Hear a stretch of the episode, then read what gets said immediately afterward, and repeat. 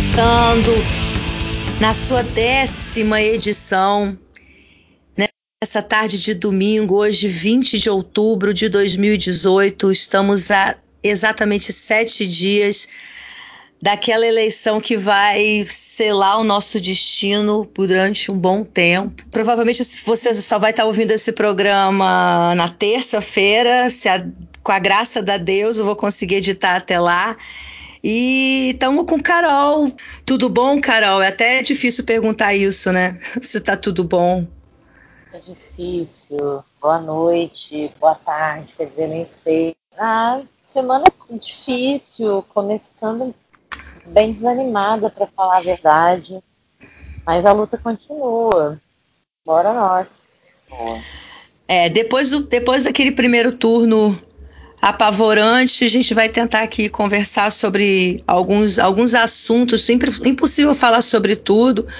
A gente vai falar aí sobre a, a polêmica da, da turnê do Roger Waters aqui no Brasil, do vexame é, que o público brasileiro aí, em boa parte deu. Vamos falar aí dos episódios de, de violências, de agressões, de intimidações que estão proliferando Brasil afora. É, a falcatrua aí do WhatsApp que foi divulgada nessa semana na, na reportagem da Folha de São Paulo e, e a omissão do, S, do TSE, que agora há pouco é, concedeu uma entrevista coletiva, eu não, não assisti, enfim, pelo Twitter a gente ficou sabendo aí. E, e é isso. E vamos falar do AI1, do Temer, né, da, da, da cumplicidade da imprensa. E então, Carol, é tanta coisa que eu tenho que respirar fundo. Ai, gente, esses tempos estão sendo um desafio à nossa saúde mental.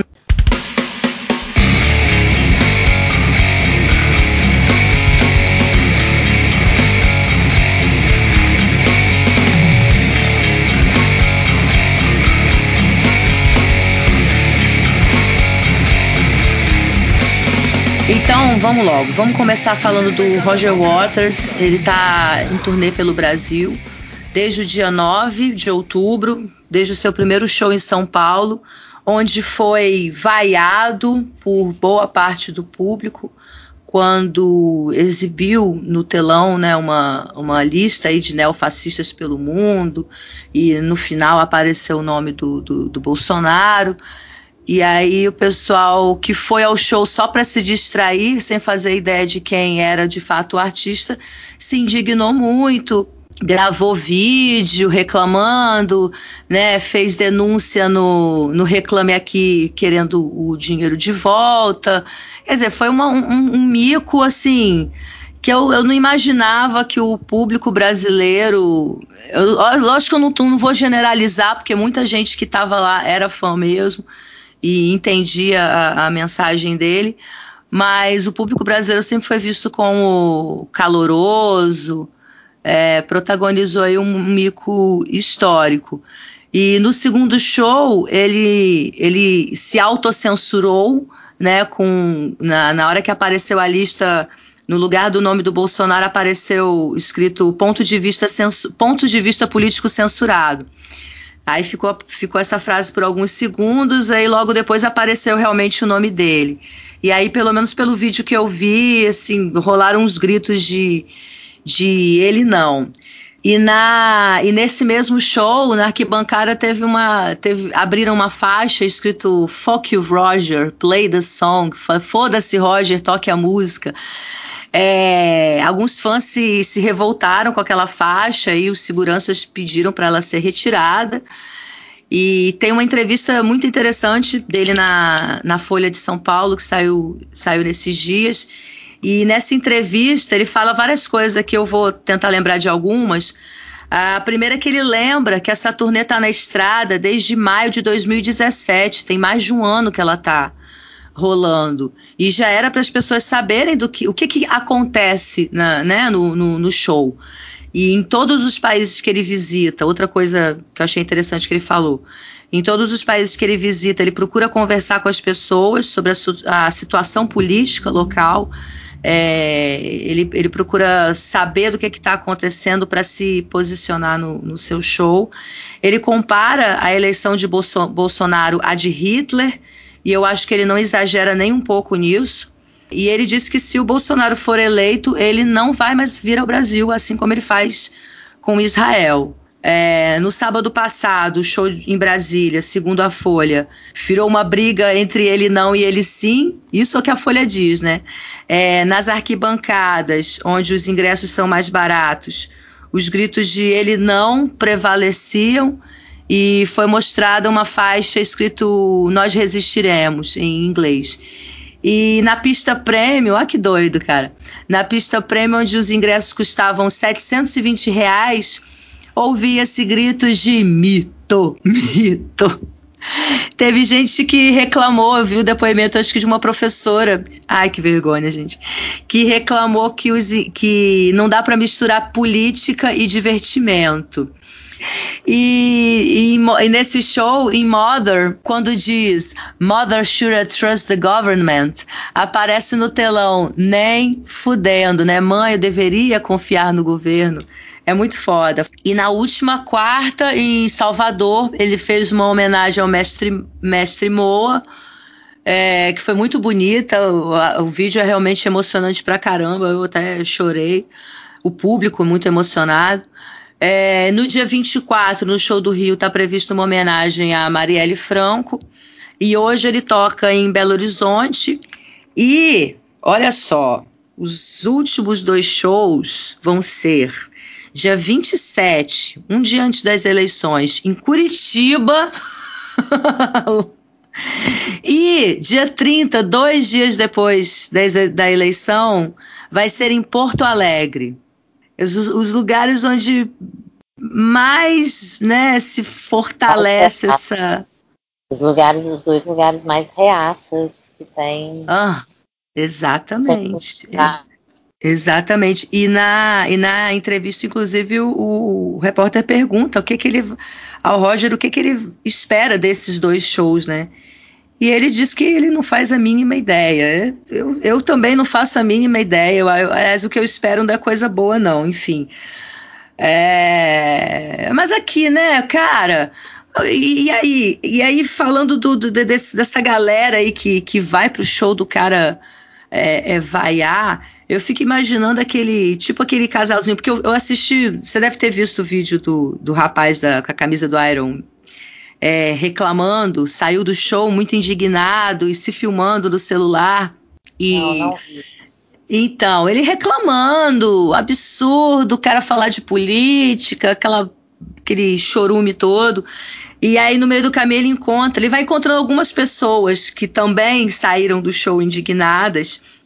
E ele encontra um casal de meia idade, mais velho que a gente, é, e o senhor reclamando e eu fico imaginando é, é, aquele casalzinho burguês que chega no dia, numa sexta-noite, sei lá, dia 9, nem lembro que dia da semana foi, mas chega tipo numa sexta, num sábado à noite, quer sair, ai, pra onde é que a gente vai?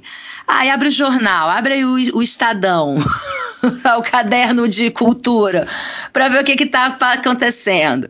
Aí vê lá, ah, show do Roger Waters. Ah, quem é Roger Waters? Ah, aquele cara que canta aquela música do helicóptero, do que o Falcão fez versão. Ah, vamos lá então, ele é gringo, né? E tá. Quanto tá o ingresso? Ah, 720, 800 a pista VIP. Ah, vamos lá então. Aí chega lá, sem fazer a mínima ideia de nada e ver aquilo. Você quer dizer, uma, uma pessoa dessa é, é, é, que tem o mínimo de senso, ela ia ficar envergonhada, falar, pô, não sabia que o cara era isso tudo, que ele, que ele achava isso tudo, que ele acreditava isso tudo. Ficaria quieta, só com eles não, eles têm orgulho de serem idiotas, eles têm orgulho de serem desinformados, inclusive, porque os shows do, do, a turnê do Roger nos Estados Unidos foi toda baseada no Trump, toda é, é, criticando o Trump, sabe? E se a pessoa pelo menos se informasse sobre o que está acontecendo, sabe, no momento, tivesse o mínimo de informação sobre a carreira do cara, ia saber, é, enfim. é, eu assisti The Wall a primeira vez quando eu tinha 15 anos. E, e, cara, qualquer um que assiste The Wall, é gente que nem assistiu a porra do filme, sabe? Você assiste The Wall, você já sabe do que, de tudo que se trata, de tudo que tá falando, que é, o quão antifascista ele é, enfim. Você ouve Animal, sabe? Ah, cara, eu fico, eu fico muito besta, desculpa, eu não consigo nem falar direito. Fala aí, Carol. É, é aquela velha história do brasileiro sendo raso, né? que é um defeito e eu lamento por isso, porque o brasileiro tem potencialidade, mas não aproveita, prefere ser raso nas suas escolhas. É raso na hora de ouvir o seu som, é raso na hora de fazer uma, uma análise crítica do que está acontecendo em volta dele, é raso na hora de escolher é, com critérios bons candidatos para todos os cargos que estão aí né, nas eleições, não só para presidente. Enfim, é, sabe, aí você, igual você citou, a professora, uma professora vai lá no show dele e diz que, pô, vim aqui para ouvir música, não para falar de política, para, sabe, é ser raso, não tem outro termo. É pessoa que não entende minimamente o que, que aquele artista está querendo dizer. São pessoas que entendem cultura, na verdade, de uma forma rasa. É só porque acham legal, sabe? É uhum. complicado. É, e não, e, e, e, e, é gente que, que acha, que diz que rock e política não se misturam. É, é cara, rock é política, sabe? Sempre foi. Transgredindo o comportamento, transgredindo moral mesmo tendo, tendo se tornado um produto, mas o rock é política, sempre foi, sempre vai ser. Quer dizer, deixou muito de ser, infelizmente, mas, mas na sua essência sempre vai ser. Então, e o Roger, ele é de um tempo em que o rock era muito mais, muito mais político. Mas é, é meio, é meio igual é meio igual o Headbanger reaça. Não, é uma coisa que não faz sentido. O que eu fico mais chocada, porque eu sou assim, quando eu, quando eu não sei uma coisa, ou às vezes quando eu falo uma bobagem e eu percebo que eu falei uma bobagem, eu fico com vergonha, sabe? Quando eu acredito, quando eu percebo que eu acreditava numa, numa mentira, eu me sinto envergonhada e tento consertar. Eles não, eles têm orgulho, eles têm orgulho, eles se acham no direito de irem no Reclame Aqui pedir o dinheiro de volta. Então, assim, ah, cara, é, é infelizmente, foi uma, é mais uma vergonha sabe? Eu, eu não consigo. Eu, eu tenho sempre a tendência de ver o lado bom das coisas, por piores que elas sejam, mas eu não consigo. Por isso que eu falo, meu único. Não, não tem lado bom. Eu não vejo. Eu não, ve, eu não consigo ver lado bom nenhum nisso tudo que está acontecendo. Isso é só um. É, é, essa, essa coisa do show do Roger é só um, um, um, sintoma disso. E assim, eu não, eu nunca, eu nunca fui a um show do Roger Waters, eu tenho muita vontade de ir. Eu assisti alguns trechos é, de algo, das últimas vezes que ele, que ele veio ao Brasil, não só dessa. E é emocionante pra caralho, porque ele abusa muito dessa marca registrada do Pink Floyd, que é de uma puta iluminação, de efeitos de, de vídeo é, sensacionais. Então é, é, é aquela experiência audiovisual foda que sempre foi um show do Pink Floyd e agora é o show do Roger. Mas, né, pelo que estamos vendo, vamos ter que esperar mais, sabe-se lá quanto tempo para ele voltar ao Brasil. Enfim. É, boa sorte para ele nos shows de encerramento da turnê. Porque eu concordo com você que lá o clima pode ser bem mais pesado do que foi nos outros lugares. Enfim, eu lamento tanto, eu não consigo entender o que está acontecendo. Na verdade, que já parei de tentar entender, porque senão eu vou, vou surtar com as pessoas, com os seres humanos, porque o mundo está tá maluco, as pessoas estão deturpando as coisas. Ah, eu, hoje eu sou uma pessoa, sei lá, sem muita esperança no futuro. Calma, Carol.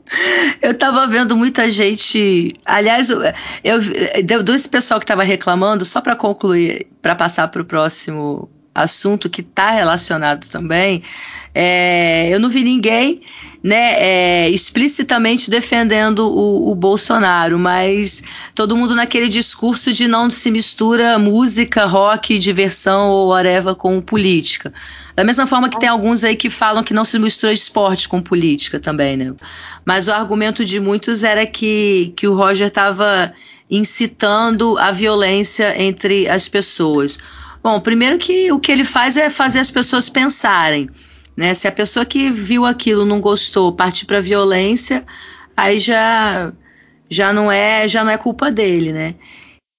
Sabe o que eu acho? Essa coisa de, de incitar a violência, é, quem, a gente sabe, né? Tá aí explícito. Quem faz isso é, né, é a campanha dele, são os apoiadores dele. Ele fez isso, ele fez esse discurso da, o Bolsonaro, né? Fez esse uhum. da, da, da violência muito antes da campanha dele para presidente. E então assim, essa desculpa virou uma desculpa muito esfarrapada, sabe, de que misturar música com política estava incitando a violência, ele estava nada, porque para os próprios apoiadores do, do, Bolsonaro agora eles precisam de justificativa, sabe, para hum. tornar plausível as agressões idiotas que eles, que eles fazem. Eu acho que é isso. Então, assim, foi só mais uma desculpa. Enfim, desculpa. Claro, claro que é desculpa. Ah, é, é, é, se a gente for falar de, de, sabe, de todas as imbecilidades, eu cheguei até a pensar em botar fazer um, um, um, programa só falando da, do festival de besteira que assola o país em 2018, sabe? O FEBEAPA 2018. Porque tá, tá terrível. E agora, essa coisa de dizer que quando incita, de incitar a violência, como você disse, quem parte para a violência é o lado de lá, né? É, é, e esses episódios aí no, no, no, dia do primeiro turno, né, cara? A gente já teve o assassinato do, do mestre Moa do Catendê, que era uma figura importantíssima na cultura de Salvador. Ele era um mestre de capoeira, teve música gravada pelo Caetano, eu acho. Caetano gravou com ele, alguma coisa assim. É, uma colega minha de trabalho, professora de educação física, ela fez um curso com ele em Salvador. Ela estava arrasada no dia seguinte da eleição. É, então, ontem um cozinheiro, eu acabei de ver isso, ontem um cozinheiro foi esfaqueado em Porto Alegre, depois de uma discussão, ele havia dito que, que votaria no Haddad, e apareceu um cara, se meteu na discussão e esfaqueou o cara. Esfaqueou o cozinheiro, morreu no hospital. Estava vendo outro caso aqui, é, de uma carioca, aí já são as ameaças em família. É uma carioca que é bissexual, ouviu do tio que preferia vê-la morta do que né, bissexual. Teve uma paraense que foi votar pela primeira vez, a minha tem 17 anos. Chegou em casa, o pai perguntou em quem ela tinha votado, ela disse que votou no Ciro, o pai agrediu a menina, sentou a porrada nela. É, não é uma agressão física, né, o caso que eu queria relatar, mas ainda assim é uma uhum. agressão, uhum. é uma coação. Uma uhum. amiga é, lá do centro de Vitória, estava numa lanchonete em algum lugar aqui em Vitória, que ela não especificou qual. E ela e o, namor ela e o companheiro, e eles ouviram os dois, é, dois garçons conversando é, sobre a, a, a, postura da gerente de ficar cobrando dos, dos funcionários da lanchonete em quem vão votar. E quem não for votar no Bolsonaro, é, quem não for votar no Bolsonaro vai perder os 10% da gorjeta. Então, assim, é um caso de coação. E como eu conheço pessoa, ela botou no Facebook aberto a Roberta Portela, que é atriz aqui na história. Né, ela e o companheiro dela. Agora ela não, não, não colocou na postagem dela em que local foi. Minha Nossa Mas, assim, Senhora. você já vê a coação, né? agredindo diretamente o direito daquele camarada ali de votar em quem ele quiser. Isso é o voto de né? cabresto Só... total. É, gente, é porque essas pessoas só pensam dessa forma. Sabe? É, é triste dizer isso, mas a maioria, a maioria dos eleitores do Bolsonaro tem essa visão, cara, que funcionário é escravo. Então, assim, uhum. votem quem eu mandar, sabe? Fala o que eu quiser que fale e age como eu quiser que age, sabe? As pessoas acham que porque estão pagando um salário para alguém, tem, eles são donos desse ser humano. É muito louco, cara. E assim segue o Brasil. É assim segue essa campanha louca desse Bolsonaro. E mais para mim é uma é, caracteriza um caso de agressão. É uma coação agressiva no meu, no meu ponto de vista é um dos casos, né? Isso aí a gente vai falar mais para frente de que são muitos adotando esse, essa, essa coação aí aos funcionários. Mas é, o que eu estava vendo aqui tem também os casos dos estudantes de várias, várias universidades. Eu estava vendo casos de, de estudantes que vão estão fazendo fazem panfletagem são agredidos ou por partidários de Bolsonaro ou por é, policiais, eu já vi guardas proibindo os estudantes de fazerem panfletagem para o Haddad, é, professores e funcionários estão sendo ameaçados por mensagens anônimas. Eu estava vendo um, um, professor da Universidade de, Federal de Pelotas que sofreu ameaças em mensagem anônima. Teve um caso da bibliotecária que ela teve medo de, de colocar um livro do, do Marx é, não sei se é o Manifesto Comunista, não sei que livro é, é ela, ela, ela ia colocar na, no expositor de novas aquisições né, da biblioteca. E ela ficou com medo de aparecer alguém do MBL para arrumar encrenca, né? Aliás, esses dias me perguntaram, porque eu ando com adesivo do Haddad na, na mochila. E, e vieram me perguntar se eu não tenho medo. Até agora eu não sofri nada, embora, apesar de que eu não ande em lugares, é, não costume andar por bairros nobres usando essa mochila a pé e tal. Então, aliás, eu não costumo andar por bairros nobres zero. então, para não dizer, esses dias eu tive que, que, que andar até pela Praia do Canto usando essa mochila. E eu realmente fiquei meio bolada, sabe? Eu fiquei olhando para os lados assim como se eu tivesse com medo de assaltante, eu tava com medo de, de bolsonarista. Mas meu anjo da guarda é bom, não apareceu ninguém, não. E, mas o que eu fico impressionada é, é, é esse clima de medo nas universidades, sabe? Quer dizer, os professores vão ser os primeiros a, a, a dançarem, cara. Não tenho a menor dúvida. Professores, na sequência vão vir os, os sindicatos, as organizações é, sociais. É, bicho, o nego tá fechando o olho para sintomas muito perigosos. É, e esse medo na universidade é uma coisa. Ai, me falta até fôlego. É, uhum. E medo nas universidades isso é um, um indício gravíssimo, porque né, a universidade é um local onde se, se debatem as ideias, onde se produzem conhecimento, sabe? Se produz conhecimento. Cara, se não puder ter um debate ali nesse espaço, eu já, nós já falamos isso em uma outra questão, não me recordo qual, em outro programa, mas enfim. Se ele virar um espaço de medo, é, é sério, sabe? É, é, muito sério. Isso significa que, enfim. Que acabou. Só, significa que é, acabou. E, e eu tava vendo relatos de, de, de gays, de homossexuais que estão já não tem, já não, não tem mais, quer dizer, estavam começando a ter coragem de, de andar de mão dada na rua, agora já estão evitando, enfim. É, e vai sobrar para todo mundo. A gente que é mulher também vai, vai sobrar para gente. E aí foi cobrado do, do bonito, né? O, o, uma, um posicionamento sobre esses casos de agressão. Quer dizer, os, o exército dele está tá fazendo esse estrago todo e ele simplesmente fugiu da responsabilidade. Ele só disse que lamenta, mas que diz que não pode é, controlá-los, né? Assim, pediu para os. Ele, ele, deu aquela fala, aquele cala-boca, sabe? Ah, por favor, não, não sejam, não se misturem, não, não, não entrem em discussões inúteis e só disse isso, mas, mas, mas que não pode é, controlar, ele não manda nos seus nos seus eleitores. Na verdade, ele manda, né? Nesse, nesses violentos, ele. Na verdade, ele está mandando há dois anos. Sim. Ele uhum. fala isso. Ele é um grande puta.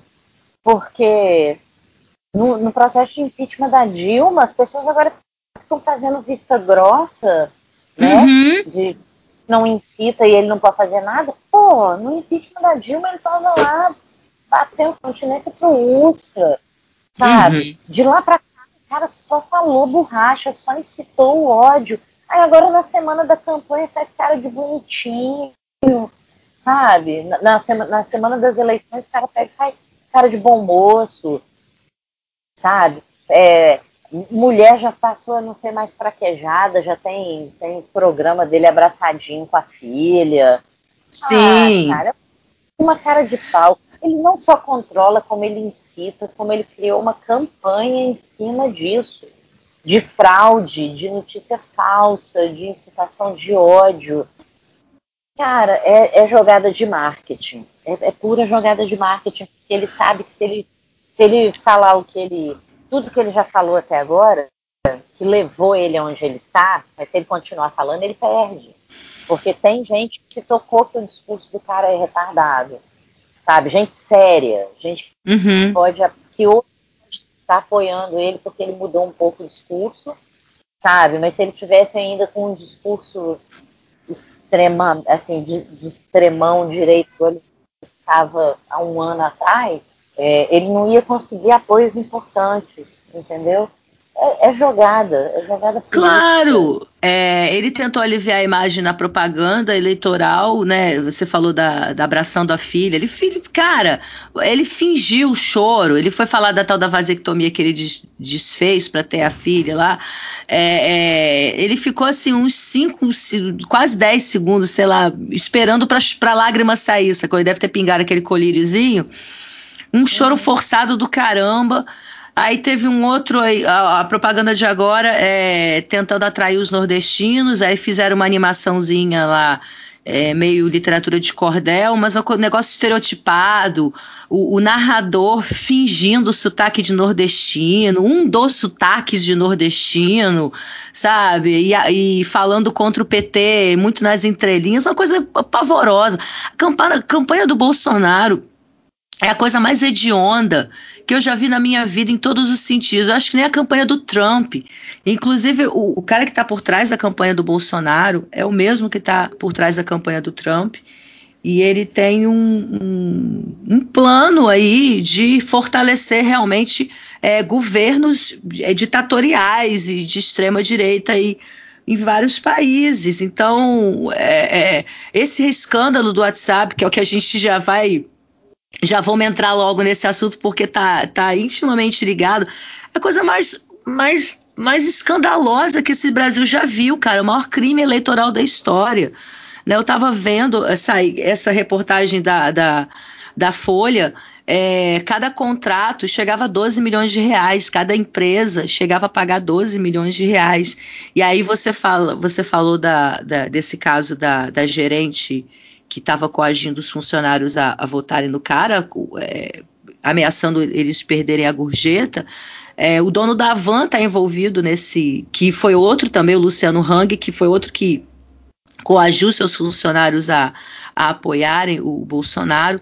Ele está envolvido também nessa, nessa falcatrua gigantesca. Mas você vai perguntar, todos eles, lógico, dizem que não, dizem que não e vão negar até a morte. E aí faz o quê? E aí recorre ao TSE, que faz essa cagada gigantesca que fez hoje de passar o pano nisso tudo.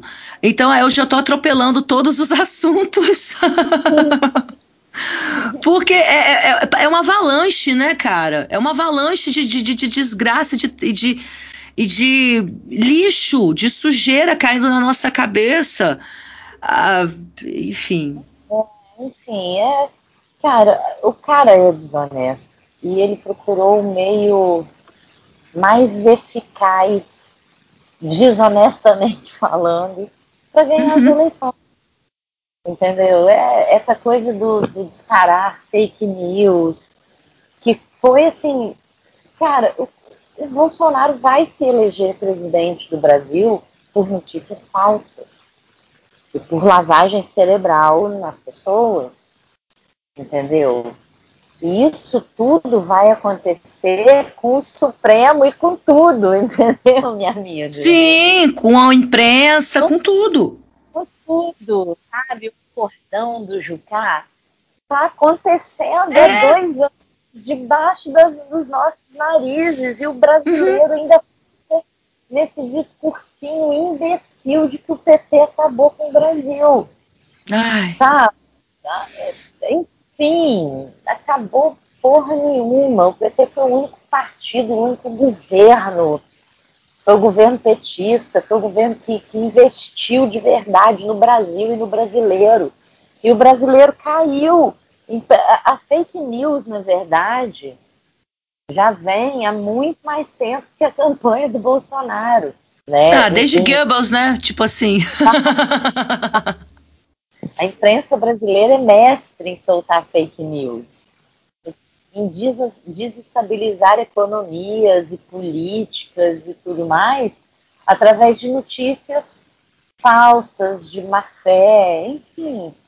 Aí o cara pegou e se aproveitou disso, porque ele viu que é só incitar que o povo quer, é, de, é que o povo gosta, é só incitar que o povo gosta, que é isso que o povo quer, e criou essa rede das fake news, né? Essa coisa irritante que causou, é, tenho certeza que causou muito desgosto, muita dor de cabeça para muita gente com amigos, com familiares, porque as pessoas acreditaram nessas notícias falsas cegamente, Sim. não procuraram fontes corretas, é, enfim, não é nem fontes corretas, fontes, fontes, saca? Porque uhum. se você notícias, as fontes das notícias do Bolsonaro não tem, entendeu?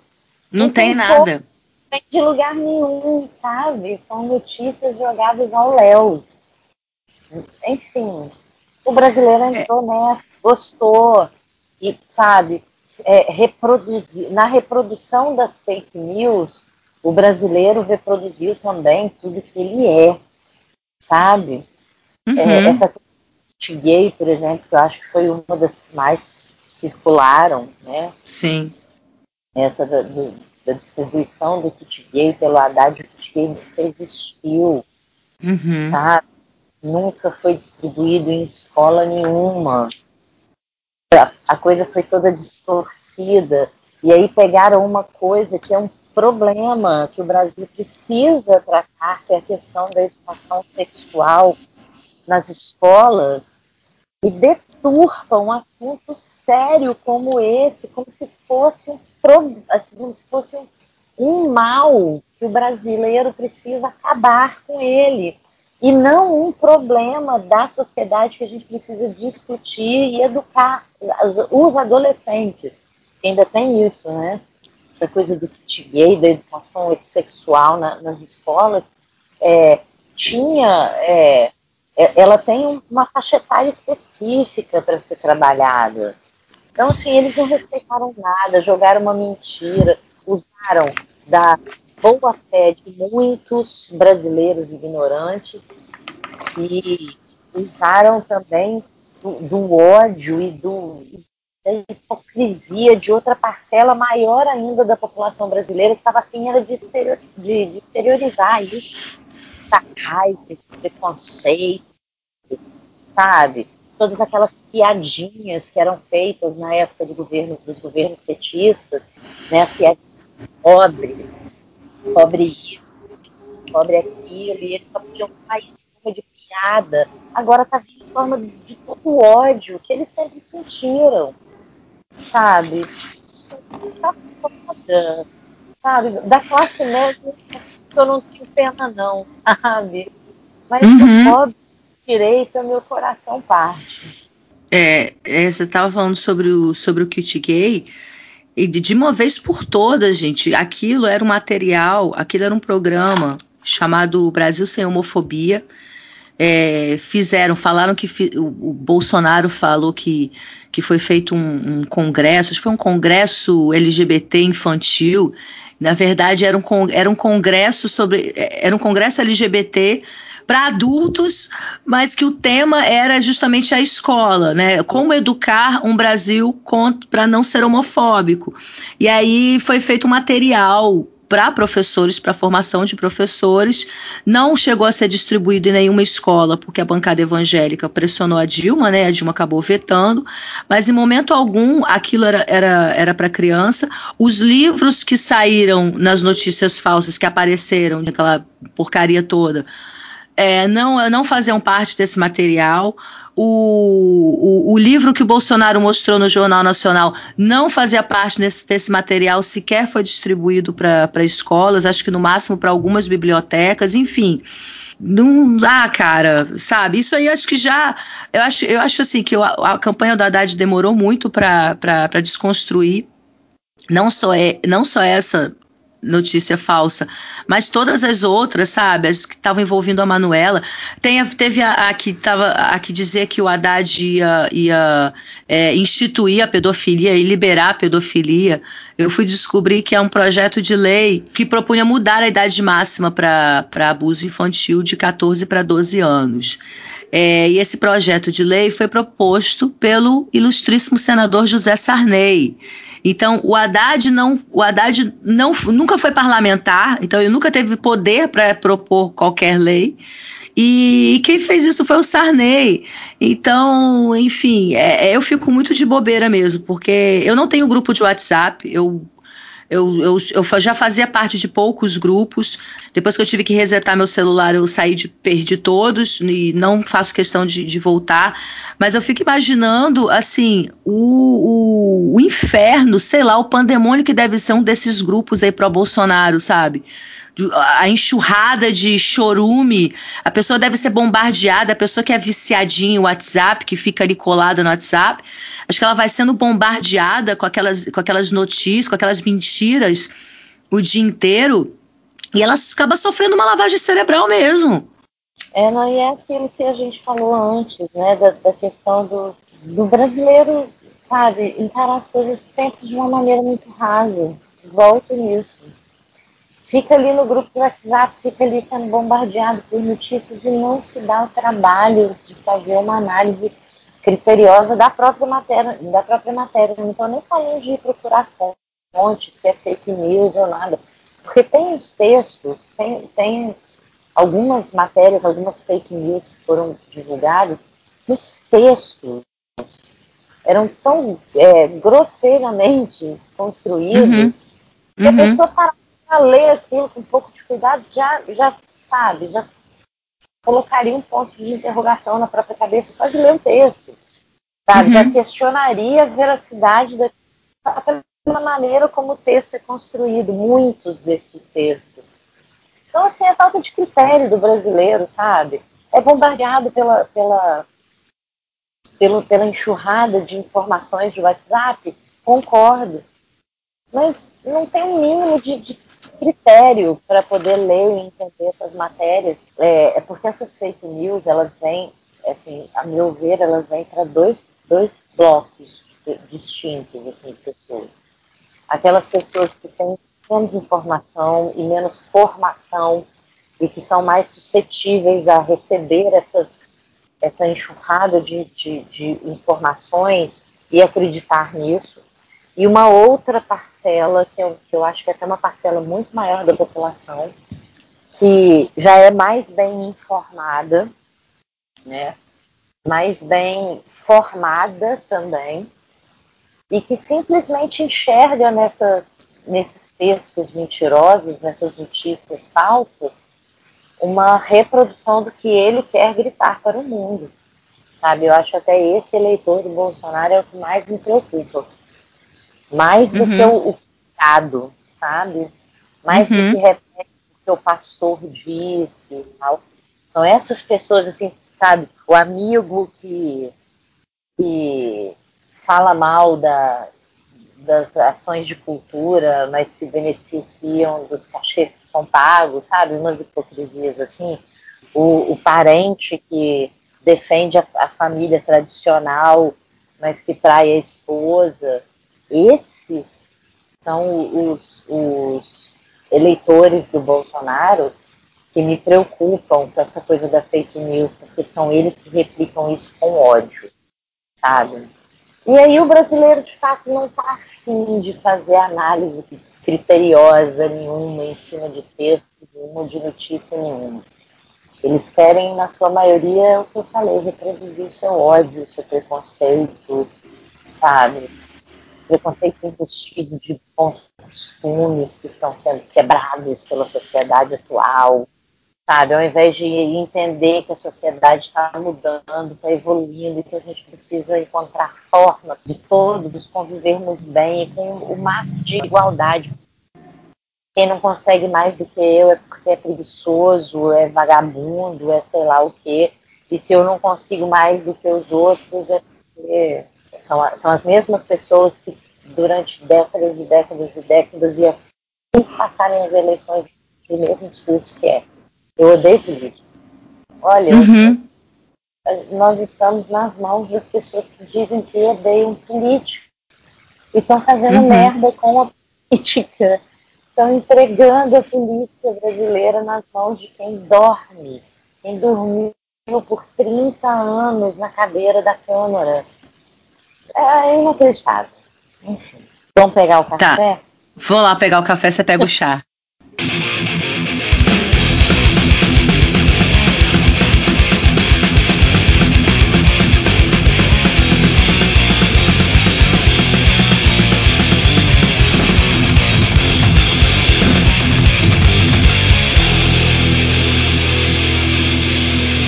Eu tenho uma teoria essas pessoas elas estão apaixonadas por, uma, por um ideal que foi assim personificado no Bolsonaro.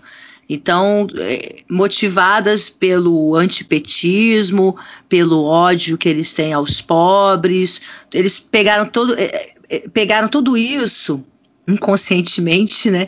E, e transformaram nessa paixão, sabe? E, e, personificaram isso nesse cara. Então eles olham para ele, eles não olham um ser humano, sabe? Então eles estão completamente cegos de paixão. É igual, é igual a pessoa se apaixona por um canalha e, a, e, as amigas chegam e avisam que o cara é um canalha e você não quer ouvir, você está apaixonada. Você só vai é, acordar dessa paixão, se acordar, quando se ferrar muito, quando for traída, quando vê o, o, o cara com outra, enfim, é, é, é algo totalmente irracional. E, e eu acho que a campanha dele conseguiu chegar ao lado sombrio dessas pessoas, sabe? Comparando com o que aconteceu no nazismo mesmo, sabe? Aquela sua vizinha, velhinha, senhorinha tão simpática se revela uma fascista, porque a campanha do Bolsonaro conseguiu cativar aquele lado sombrio daquela pessoa que estava ali, sei lá, meio que adormecido talvez, não sei. São muitas é uma campanha tão tão tão é, maligna, sabe? Tão ma malignamente construída que conseguiu capturar os corações de, de, de, tantas pessoas tão diferentes, né? É, é. E o antipetismo, cara, o antipetismo está em todos eles. Tem muita gente que não, tem muita gente que vai votar nele porque não quer o PT, entendeu? Não gosta do cara. Tem gente que vai votar nulo porque não gosta do cara, não gosta do PT. Tem gente que não vai votar, que vai pagar multa né? Tem muita gente que, que, que, simplesmente não vai votar em nenhum dos dois também. Isso é. Tá lavando as mãos. Pois é, sinceramente, o problema do brasileiro é não gostar de história. É não conhecer a sua história. O uhum. brasileiro tem que ser ignorante. Você falou da campanha do, do Bolsonaro, né? De, de, desse, desse amor platônico que as pessoas estão com ele. Se o brasileiro estudasse história, se o brasileiro soubesse um pouquinho da própria história, eu fiz uma postagem hoje ou ontem, não me recordo. Compartilhei, não fiz a postagem. Compartilhei a postagem de um amigo meu lá de Juiz de Fora, que formou comigo, fez história junto comigo, o Jodenir. Jodenir é professor lá em Juiz de Fora. E ele fez uma postagem, quando eu olhei aquilo, falei, gente, imagina se o brasileiro vai lembrar disso. O brasileiro odeia história, não conhece a própria história. A postagem é o seguinte: é, falando sobre a, a campanha do Jânio Quadros, em 60, que a campanha dele foi toda montada, era a campanha da vassourinha. Uhum. A campanha que ia varrer a corrupção do Brasil.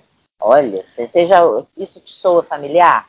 Tá cheio uhum. de meme aí de alguém, de algum de um personagem qualquer aí com uma vassoura limpando o PT do Brasil. Você já deve ter visto uns memes assim. Uhum. Em 1960.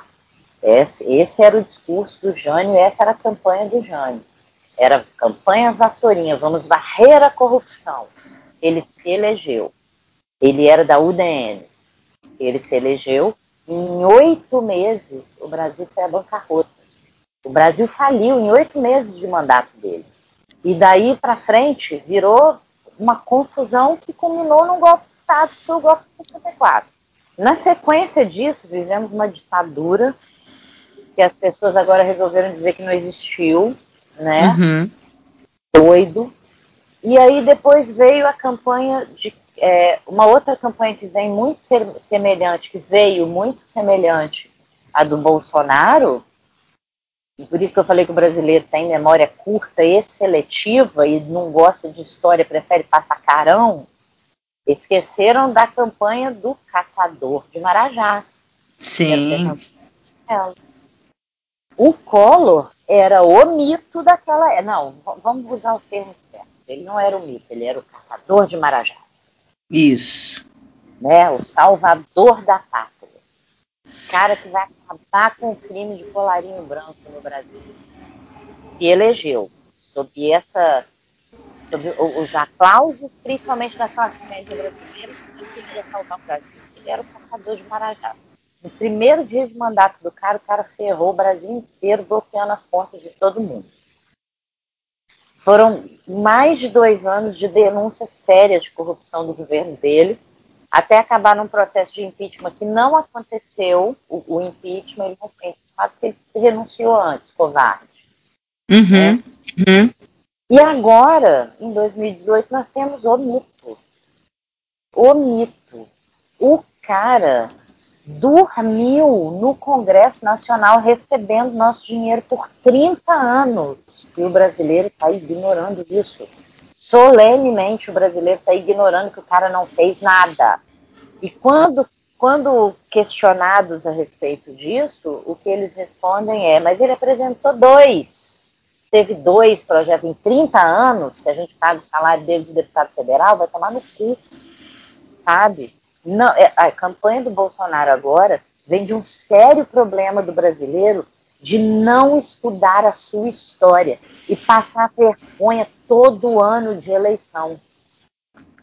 De uns anos para cá, a gente tem passado mais vergonha.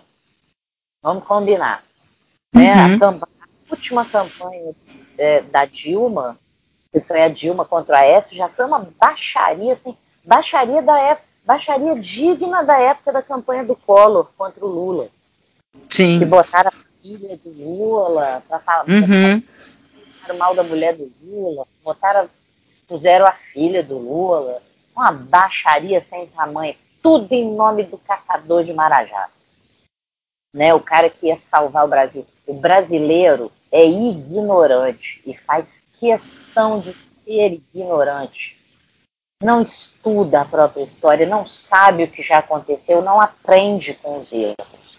E segue como gado. Porque, olha, tem uma coisa que é difícil de engolir e eu não tenho mais paciência para debater com as pessoas, é a questão do PT. Que o PT faliu o Brasil, mentira. O PT faliu o Brasil porra nenhuma. Os governos petistas foram que mais distribuíram dinheiro da União para os estados e municípios desse país. Todos. Mas aí o filho de uma puta do brasileiro vai e vota num merdinha para vereador, num merdinha para deputado estadual, num merdinha para deputado federal, num merdinha para senador, num merdinha para governador, que vão e recebem os dinheiros. No caso dos poderes executivos, prefeitos e governadores, eles pegaram o dinheiro mandado pela União e consumiram em corrupções internas, é, corrupções dentro dos estados, dentro dos municípios, porque a verba chegou. É isso que eu fico louca com esse povo que fala que PT faliu, Brasil faliu. Caralho. Quem faliu o Brasil foi o brasileiro que vota mal pra cacete. O brasileiro fica caçando mito para resolver os problemas que ele tem que resolver votando melhor e votando com consciência para poderes legislativos, para os poderes executivos locais. O brasileiro paga tudo. Aí, olha, eu estou processo. É, você falou, de, você falou disso, você, você lembrou do, dos dos cargos legislativos, é, a gente acabou não comentando, vamos comentar rapidamente da defenestração, pelo menos aqui no Espírito Santo tivemos assim uma notícia é, boa, agora eu já não sei mais se é tão boa assim, da, dependendo do, do resultado do, do, próximo domingo, é a defenestração do Magno Malta, né, que, e do, do Ricardo Ferraço, quer dizer, para o Senado pelo menos foram eleitos o, o Fabiano Contarato, né, que é, ficou aí, virou notícia aí nacional por ser o primeiro parlamentar assumidamente gay, e o Marcos Duval, que aquele que viralizou e tal, então, enfim. Só que o Magno a gente já sabe que vai ser ministro do, do, do Bolsonaro, né? Então, falei que o cara não ia, não ia largar o osso, né? Ele não vai largar o osso. Não, não vai não, Tati a composição política do, do, do, governo do Bolsonaro vai ser isso aí. Ó, pode escrever o que eu tô falando. PSDB vai compor o governo, tá? Uhum. Pode ser aí, pode ser aí tranquilamente. Ah, é assim. PTB. Assim, sacou? Magno Malta certamente vai assumir alguma coisa. Uhum. Ricardo Ferraço também. Uhum. Pode ser que ele é do PSDB, o PSDB vai compor governo com o Bolsonaro. Eu não tenho a menor dúvida. Até, de, até porque depois da paulada que o PSDB tomou nessas eleições, né, uhum. frondosa de cadeiras nas câmaras municipais e é, é, estaduais e, e, federal, e na Câmara Federal e no Senado, foi uma paulada. Eles vão precisar se reagrupar. E eles vão fazer isso sendo governo, entendeu? Então a gente pode esperar Ricardo Ferraço aí. Talvez Ricardo Ferraço não vá assumir nenhum ministério, ele não é grande nacionalmente o suficiente para isso. Mas pode esperar que nós, capixabas, vamos nos ferrar com esse cara assumindo algum cargo federal importante no Estado. Entendeu? Eu tenho muito uhum. medo da posição de governo do Bolsonaro.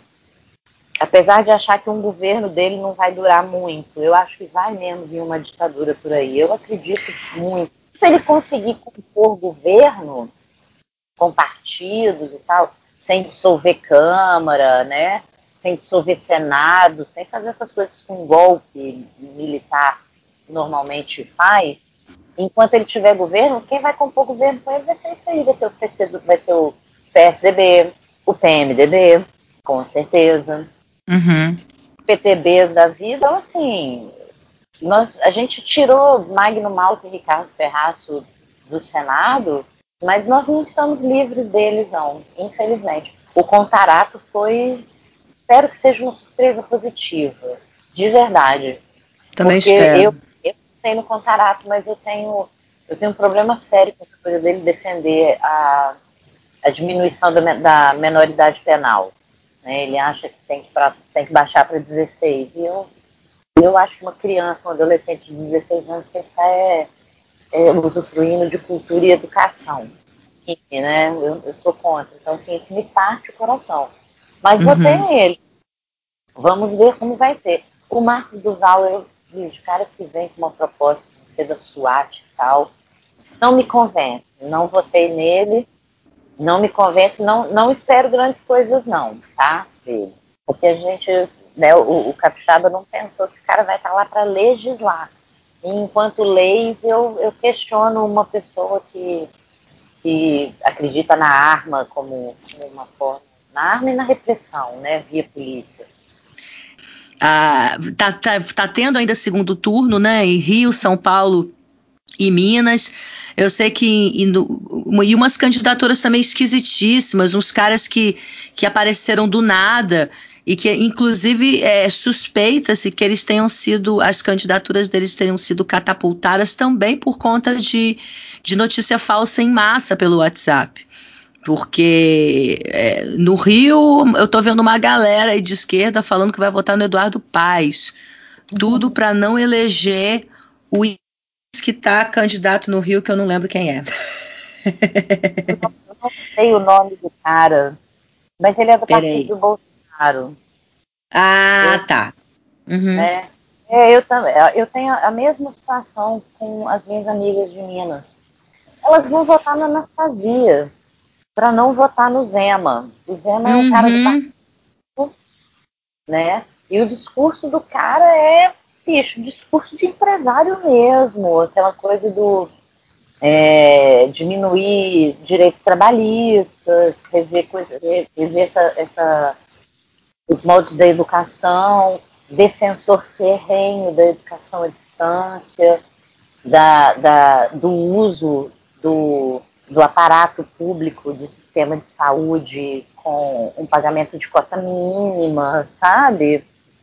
Enfim, então assim, é, o que as minhas amigas de Minas que são de esquerda comentam, é, cara, na pior das hipóteses, o PSDB não é tão maluco assim tem o mínimo do respeito pelas leis trabalhistas vigentes, o mínimo, sabe? Não é, não é uma proposta tão maluca quanto dessa cambada de doido que surgiu de nada. Esse Zema, o cara do Rio. O cara do Rio, que é do partido do Bolsonaro, ele tá, eu não sei se isso é fake news, mas eu recebi de, né, de várias pessoas uma foto com dois apoiadores do Bolsonaro rasgando uma placa da rua da Maria. Sim, sim. Uhum. E ele tá na rua. Uhum. Tá na um joinha. Eu candidato a governador do Rio. Wilson cara, é o nome dele. Exatamente. Cara, vai morrer preto e pobre pra caralho no Rio de Janeiro. Vai morrer preto e pobre pra caralho. Porque essa é a política desses caras, eles não vão perguntar quem é, quem é de bem, quem não é. Vai morrer por condição social e vai morrer por, por cor de pele. Vai, vai ser loucura isso aí. Porque é isso que a gente vai ver. Eu não tenho esperança de que vai ter outra coisa, não. O Rio de Janeiro vai sangrar profundamente. E o Espírito Santo também. Só que o Espírito Santo eu acho que em outros moldes, porque nós elegemos uma Câmara estadual extremamente conservadora. Uhum. Se eu não me engano, quatro delegados, são dois coronéis, um capitão, é, dois pastores. Isso eu tenho, sabe, tem, a minha mãe é a única de esquerda eleita. Caramba! É a única. Fora isso, tem o deputado que foi mais votado, que é da, da do partido do governador eleito, Casa Grande, que é o PSB, que é o Magés, mas o Magé, dificilmente, pelas posturas adotadas pelo PSB ultimamente, dificilmente ele vai ser uma resistência dentro da, da, da Assembleia Legislativa do Espírito Santo. Dificilmente ele vai ser uma voz a favor do povo. Porque o Renato Casagrande vai jogar de acordo com. Ah, com tá. Uhum. Vai jogar com o tabuleiro. Bolsonaro eleito, ele vai andar de acordo com a casa, tá? Então, assim. Nossa, acredito que pode... sim também. E a gente pode esperar é, chumbo grosso. O Espírito Santo, até o começo da era petista, o Espírito Santo sempre foi uma terra de coronéis. Uhum. Minha mãe teve a vida ameaçada. Nós andamos sob proteção da Polícia Federal durante seis anos, porque minha mãe, enquanto presidente do PT, antes da eleição do Lula, é, ela bateu de frente com nomes que vão voltar de uma forma ou de outra. Um Zé Carlos Grátis da vida. Zé Carlos Grátis está preso, mas é um cara que ainda exerce alguma influência. A uhum. família dele tá na política aí de uma forma ou de outra, entendeu? Então, assim, é, eu estou esperando, é, se, se no Rio de Janeiro eu citei que vão, vai ser um rio de sangue, o Rio de Janeiro vai sangrar com a morte de pretos e pobres, Eu acho que no Espírito Santo vai morrer gente por causa de política à torta e à direita. Porque Uhum. vai Queima de arquivo, vai ter queima de arquivo, vai ter cala a boca. Eu tenho muito medo da minha mãe nesse mandato. Ao contrário do que aconteceu no primeiro mandato dela como deputada federal, no ano que o Lula se elegeu no primeiro mandato, foi o que aquilo? 2000 e 2003. 2003. Quando a minha mãe se elegeu em 2003, ela estava sob ameaça de morte. Ela ter um mandato garantia a vida dela. Eu agora tenho medo do contrário, do fato dela ter um mandato, né, dela né, ter se elegido deputada estadual, é, disso, colocar, disso colocar a vida dela em risco. Porque Ai, Carol, tava- vira essa boca pra lá. Até bater Ah, na madeira. Não, eu também, sabe? Mas é, é uma preocupação muito, muito forte na família inteira, porque a gente sabe que a carga vai, vir- vai vir pesada para ela. Sim, sim. Vai vir pesada. Vai vir aquele monte de projeto doido para ferrar com o povo do Espírito Santo ela vai ser contra. Ela vai ser a voz ativa ali pelo povo. Então, assim, eu tô com muito medo pela vida dela. Porque nós vamos viver um coronelismo. Vamos voltar pro coronelismo que a estava acostumado a viver na época do José Carlos Grátis, do Albuino, né, dessas pessoas aí que a gente vivia vendo casos de queima de arquivo.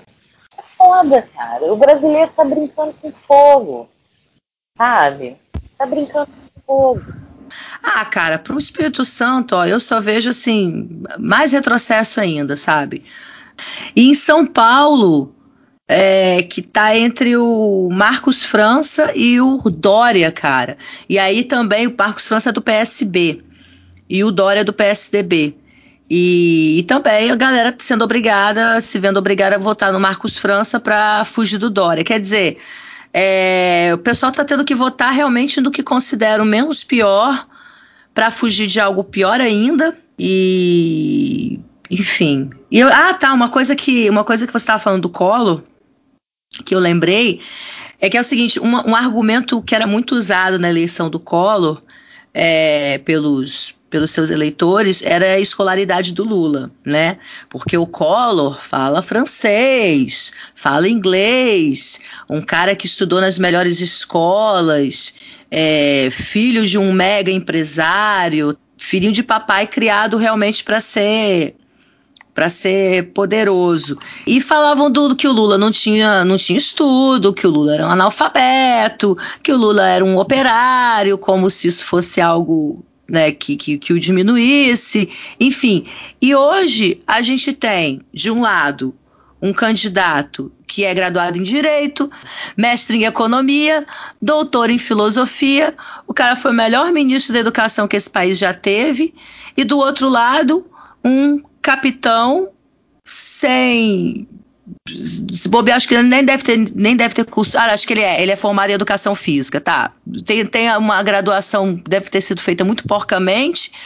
O cara que não sabe articular as ideias direito, não fala direito, não tem a men menor postura de presidente, não tem postura de, de, de político nenhum, não tem, não tem pelo menos o caráter conciliatório que um político deveria ter. É, e o pessoal está escolhendo esse cara. É, olha, olha, olha a, a, a inversão. Quer dizer, eu acho que no fim das contas o que, o que pesa mesmo é o comportamento de manada, né? De, de cumprir o que a imprensa dita, enfim, de, de, de obedecer o que lhe é ordenado. Num, antes, na época do Collor, o que era ordenado é que o Lula era um, era um semi-analfabeto. Hoje, hoje já pega porque o Haddad é um ladrão que está sendo processado por um monte de, mais um monte de mentirada, enfim. Era isso que eu queria lembrar, que são essas maluqui essas loucuras que a gente vai reparando e, e dando nó na cabeça. É, é, voltando ao escândalo do, do, do WhatsApp, é, que eu achava que era. Eu achava assim, que essa campanha só seria parada se caísse uma bomba caiu a bomba que foi esse, esse escândalo do WhatsApp. Inclusive, a jornalista que fez está sofrendo ameaça aí. E só que a gente, a gente tem duas pedras aí no meio do caminho. né? Que é a cumplicidade da imprensa, né? O Bolsonaro tem do seu lado o Edir Macedo. A Rede Record está toda a favor do Bolsonaro. É, a, a, a, a diretora de jornalismo da Record pediu demissão. Os jornalistas estão é, constrangidos, sendo coagidos a, a, a, elogiarem o Bolsonaro, a, a, fazerem toda a pauta favorável a ele. É, o Marcelo Madureira, né, que era, era do Cacete Planeta, que é um direitista, revelou-se um direitista e assumido, foi demitido da Jovem Pan porque assinou um manifesto contra o Bolsonaro. A galera até deu risada e tal. Eu na hora eu fiquei eu fiquei chateada porque mesmo ele sendo de direito e falando todas as merdas que ele, que ele fala, mas é, é, é perseguição, é censura, né? E, tudo bem que depois ele fez um vídeo defendendo a Jovem Pan, falando que, ah, não, não tem nada a ver com política, não. Eles me demitiram, não sei por quê, porque eles quiseram. Tipo assim, então ele é um bosta. Ele, ele, ele acabou de dizer que ele é um, um mau funcionário, então. Porque se não foi demitido por razão política, foi demitido por quê? Porque ele é, porque ele é ruim, então. Enfim, é, o Intercept, que fez uma matéria muito, muito boa é, sobre essa, é, essa, essa política adotada pela, pelo jornalismo da Record está é, tá sendo perseguido, né? A, a, a Record está Tá, montou aí uma campanha de perseguição, inclusive, inclusive investigando a vida de, de jornalistas do Intercept, da família, lançando aí calúnias, dizendo que, que o, o Glenn Greenwald é, pagou a campanha do, do, do marido dele, do David David Miranda, que foi candidato no Rio. É, enfim, a Globo se calou totalmente. A Globo só foi falar da, da, do escândalo do WhatsApp dois dias depois e ainda fala assim sobre supostas acusações, supo, tudo é muito suposto é um assunto tão grave que era para ter entrado logo na escalada do jornal, sabe? Assim como foi aquela gravação que entregava o Temer, que no fim das contas também não deu em nada, mas é, o Jornal Nacional falou dois dias depois e como, como uma, uma, uma, oh caramba, uma denúncia do PT, sabe? Não, não foi nada demais, não. Foi só uma denúncia do PT. Ah, o PT vive fazendo denúncia mesmo, está sempre reclamando, né?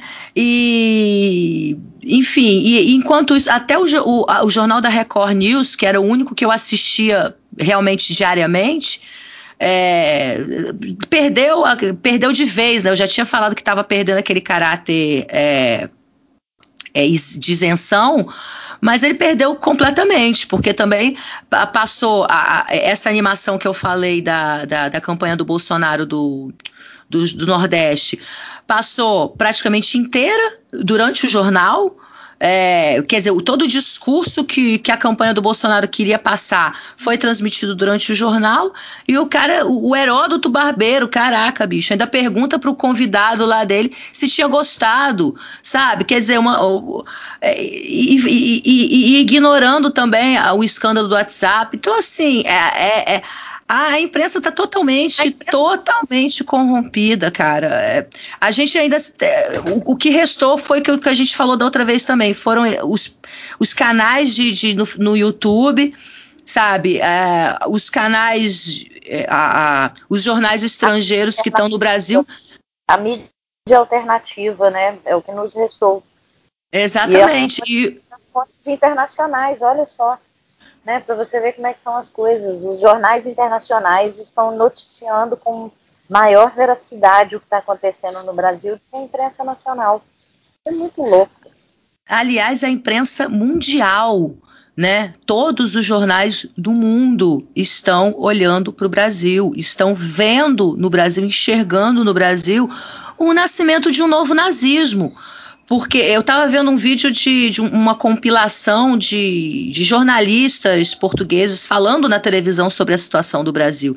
E estão todos assim, aterrorizados e comparando sem, assim, tranquilamente a ascensão do nazismo. Aliás, saiu uma matéria, na, acho, que, acho que foi na BBC, que você viu essa matéria também, que a, a gente, nós vimos, é, narrando a ascensão do nazismo e sem citar nomes, quer dizer, você lê aquilo, você vê a ascensão do Bolsonaro, cara. É exatamente a mesma coisa. Então, e, e, e quem falava que, que, que, era exagero, sabe, um, uma ameaça de um golpe militar, agora está vendo que é, é muito real. E eu esqueci o que, a gente estava falando antes. Ah, sim, do. Do TSE, não? Do TSE, sim, então. Porque aí a, a Rosa Weber é, começou-se a cobrar. Na verdade, o TSE é, ficou, dormiu a eleição inteira, né? Chegou a falar alguma coisa quando o, a, o, filho lá do Bolsonaro ficou questionando demais a, a, a lisura da, da, da, da eleição, né, do processo eleitoral, e aí que, que se manifestaram. Mas assim, quando a imprensa, tanto a imprensa quanto o, o TSE, quanto a justiça, quando fala de fake news, eles falam para os dois lados. Eles falam como se fosse uma briguinha de irmãos, sabe? Não, vamos fazer as pazes, dá um abraço do coleguinha. Eles ignoram que é um lado que está cacetando o outro. Eles ignoram que é uma, uma, uma disputa extremamente desleal. Então eles só fazem aquele papel de ah, não, a gente avisou, a gente falou que Eu não pode. É, eu acho que no caso do TSE não é nenhuma questão de ignorar. Acho que quem ignora essas, essas informações é, de fato, é a população brasileira. No caso do, do TSE, não é uma questão de ignorar o que está acontecendo. É uma questão de entrar com o Supremo e com tudo. É o acordão. Faz parte do acordo fazer essa vista uhum. grossa. Sabe? Então, assim, é, não é uma questão assim de, ah, tá, tá ignorando, não, faz parte do, do plano traçado. Deixa o pau quebrar porque a população vai eleger o cara. Essa é a, essa é a lei, sabe? E assim, fico... é, as nossas instituições estão completamente vendidas e rendidas, sabe? Eu ainda não consigo entender como que o Supremo está deixando tudo isso acontecer, mas está deixando, está acontecendo, está indo, está aí, ó, debaixo dos nossos narizes. Sabe o que eu acho que pode ser? Eu acho até que é coisa de filme, assim. Eu acho que pode ter muita chantagem envolvida, sabe? Descobrir o podre de algum ministro.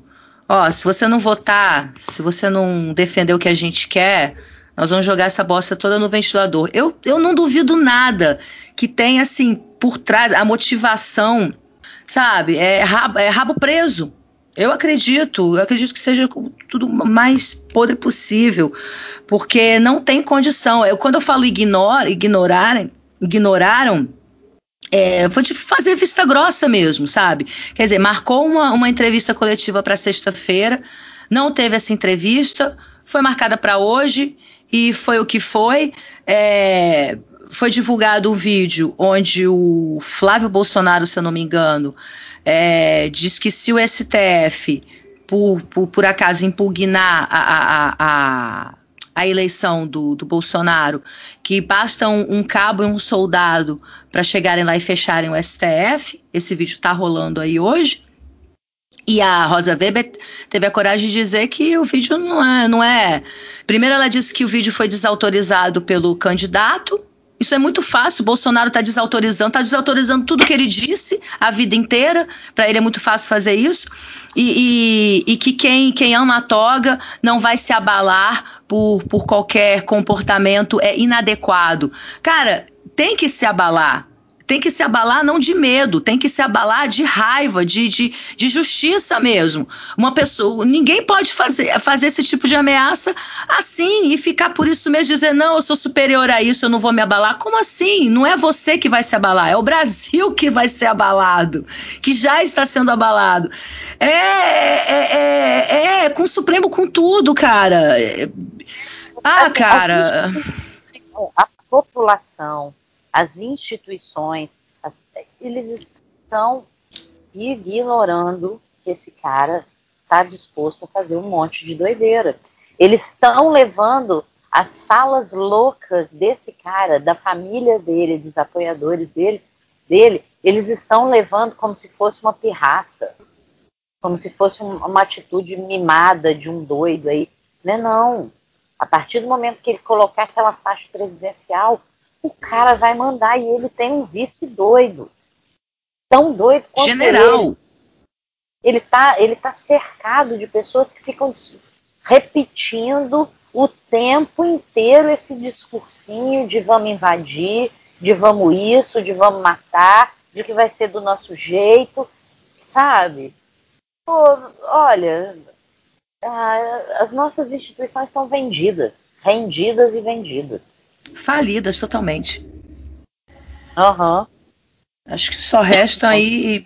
Vão, vão ficar só escombros. Agora, eu tenho certeza absoluta que vai ter sim um golpe militar de um jeito ou de outro. Primeiro, uma outra coisa muito séria que a gente esqueceu de, de, de, de falar é do possível câncer do Bolsonaro.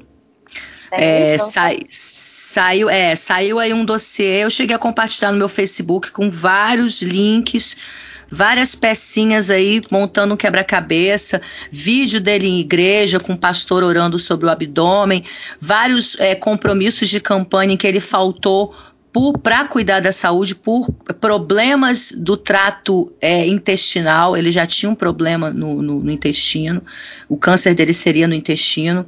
É, se você reparar no debate da Band, ele foi o único que ficou sentado o debate inteiro, enfim. É, o, que, o, que, o que se acredita, e é o que eu tenho certeza, se foi a peça que montava, no, no que faltava no meu quebra-cabeças, é de que ele pode até ter sofrido uma facada, mas foi muito, não foi o suficiente. Isso aí é certeza. Não foi o suficiente para tantos procedimentos médicos que ele fez. Alguns procedimentos médicos que ele fez, tipo, acho que a tal da colostomia, ela é feita em pacientes de câncer. Então, assim, você vai juntando tudo. É, a certeza que se aproveitaram desse episódio da facada, se é que esse rapaz que deu a facada também não foi é, induzido por alguém da equipe dele, porque é um rapaz que tem problemas mentais, eu acredito fortemente que ele tenha sido realmente induzido por alguém, mas beleza. E então, assim, sendo que ele também tem esse câncer. Então, essa facada teria sido uma, uma grande mentira, como eu sempre acreditei. E, e dizem que o câncer dele é terminal. Então, é bem provável que ele não encerre o mandato. É, dia né? 19. É, agora em janeiro ele já vai sair de licença porque ele já vai fazer outra, outra cirurgia. Cara, que facada é essa? Que facada foi essa? O cara vai ter que fazer outra cirurgia, quer dizer, ele já vai se licenciar da, da presidência, né? Caso essa desgraça aconteça, e já é o Mourão que vai, vai assumir. Para o Mourão resolver dar um golpe, é mole sabe? E, e, e, não adianta enfiar na cabeça, não, mas eu sou o presidente. Não, ele é capitão para um militar, na hierarquia, na hierarquia militar, ele sempre vai ser um capitão. Não adianta dizer que não, mas, ele, mas o Mourão tem consciência de que ele é o presidente, de que o Bolsonaro é o presidente, ele é o vice. Cara, pro cara, cara se emputecer, como ele já tá aparentemente aí que os dois já andaram se desentendendo. Pro cara se emputecer e falar, não, general sou eu e agora quem manda nessa porra sou eu e dar o golpe, é mole. Pro Bolsonaro morrer daqui a, sei lá, dois anos, antes de completar o mandato, e os militares também tomarem, é mole. E para o Bolsonaro fazer tanta cagada, mas tanta cagada, mas tanta cagada, que em nome da segurança nacional os militares também vão tomar. Então, assim, não vai ter para onde correr. Com, não vai ter correr. É, é, só esperar a hora. É, vai ser só esperar a hora, cara. É. Eu espero que até lá eu tenha grana para pagar meu curso de tiro e entrar para luta armada. É, Ou então, sinceramente, eu não sabia dessa história, não. Dessa, dessa possibilidade do câncer. Não sabia disso. Isso é mais preocupante é. É isso, o quadro que você pintou, né, com essa, com essa possibilidade sendo verdade, é horroroso. É, é, é talvez seja o pior deles. é, desesperador. E eu acho assim, essa coisa da, da ditadura, né, de uma possibilidade de, de, ditadura, ela se intensifica e, e, se torna mais preocupante, mais preocupante a partir da, da assinatura desse AI1 aí do, do Temer. Né? Exatamente, exatamente. Esse decreto do Temer ele prevê que esse combate, essa força-tarefa que vai combater o, o, crime organizado, ele amplia né, em, em muito o significado de crime organizado. Então, assim, vai a partir do decreto né, que, que foi aprovado, vai, vai ser é, entendido como, como crime, crime organizado vários tipos de manifestações. As pessoas não estão se dando conta, não se atentaram, porque não se dão conta do que acontece de verdade lá em Brasília, só gostam de ficar aí arrotando política de Facebook, e aí não se dão conta disso. Esse decreto diz que a reunião de pessoas para manifestar manifestações de cunho político, de cunho religioso, isso tudo vai ser, vai ser caracterizado como crime organizado. Será que as pessoas não se deram conta do que é isso? Será que o professor que vota no Bolsonaro está se dando conta que um decreto desse está dizendo claramente para ele que ele não pode mais fazer greve? Se ele fizer greve, ele não vai, não vai ter ponto cortado nem nada disso. Ele vai levar um pau. Ele vai levar um pau porque vai virar contra a lei manifestar. Uhum. Entendeu? Me a ah, mesma co coisa para as manifestações religiosas. Eles, eles vão usar esses tipos de manifestações que hoje são direitos nossos. Eles vão usar isso para caracterizar como crime organizado e vão proibir. Como eu disse mais cedo, o brasileiro burramente ignora a sua história. Porque o AI1 do Temer, quem, quem conhece minimamente a história do Brasil, vai na hora fazer uma ligação com o AI-5. O AI-5 foi o ato institucional número 5 que acabou com todos os direitos do cidadão brasileiro. De, de foi, foi, a censura, foi o, o golpe, foi, foi o, o, tiro na testa que a ditadura deu em cada cidadão. Foi através do AI-5 que a ditadura militar teve plenos poderes para matar quem eles quisessem para fazer, para vender, matar, desmatar, desmandar, como eles quisessem no Brasil. Foi um absurdo. E agora vem o Temer e faz um AI. Isso é muito sintomático. É muito sintomático.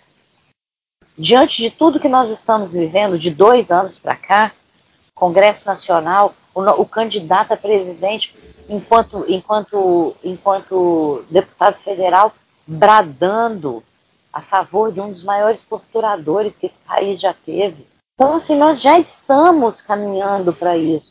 A censura dentro da imprensa, a disseminação do ódio, esse AI1, num final de mandato do Temer, que ele não vai instituir força-tarefa nenhuma agora. Isso vai vir para o mandato do próximo presidente. As isso coisas já estão caminhando sabe? E, e o brasileiro está brincando com fogo. Isso aí já é uma transição, porque o chefe do gabinete de segurança institucional é um general. É o tal do Sérgio Aitchegoyen. Nem sei se eu falei o nome dele direito, mas é um general. Né? Então já tem um militar dentro do governo Temer e esse ato institucional é o. Esse, e, e aí, outra coisa, é, crime organizado pode ser considerado qualquer movimento social. Qualquer movimento social pode ser um partido político, pode ser um sindicato, pode ser um grêmio estudantil, pode ser um DCE, pode ser uma banda, pode ser um show do underground, que se achar que aquele monte de, de de cabeludo, de, de, de metaleiro de preto, for um, um, um, ato subversivo, vai entrar todo mundo em cana. É, que é uma outra coisa que eu fico besta, Carol, é, rapi, rapidamente falando sobre, sobre o candidato, o, o, Bolsonaro é o pior candidato no que se refere a meio ambiente e direitos dos animais. Eu fico, eu fico assim com o coração sangrando quando eu penso que ele vai acabar com o Ministério do Meio Ambiente, que ele vai juntar o Ministério do Meio Ambiente com o Ministério da Agricultura e vai colocar na mão de um ruralista. Quer dizer, vai acabar com, vai acabar com os índios, vai acabar com a. Eu acho que só, ele só não vai acabar com a Amazônia totalmente porque os Estados Unidos não vão deixar. Porque eu acho que o sonho dos Estados Unidos era serem donos da Amazônia. Então, acho que os, os, estadunidenses não vão deixar ele destruir a Amazônia toda. Mas se, se dependesse dele, isso aconteceria. E eu vejo, ele, ele, é, ele, apoia a caça, ele falou que vai liberar a caça geral. É, ele já, já disse no CQC que, que. Ah, eu não vou nem falar dessa parte. Ainda por cima foi zoófilo quando era mais novo, enfim. Eu fico com o coração partido quando eu vejo vegano, vegano, defendendo esse cara. Sobre essa coisa, né, do, do o que, que vai, o que, que vai ser caracterizado como crime organizado, né? Você falou muito bem falado, os movimentos sociais serão caracterizados como crime organizado. Você citou muito bem os shows de metal, né? É, cara, e que é inacreditável, né? Porque o rock and roll, o metal, é, teria que ser uma contracultura tem uma galera que vai votar nesse cara e que não está se dando conta que pro projeto, o projeto que esse cara defende não contempla em absolutamente nada o cara que curte o som de verdade, sabe?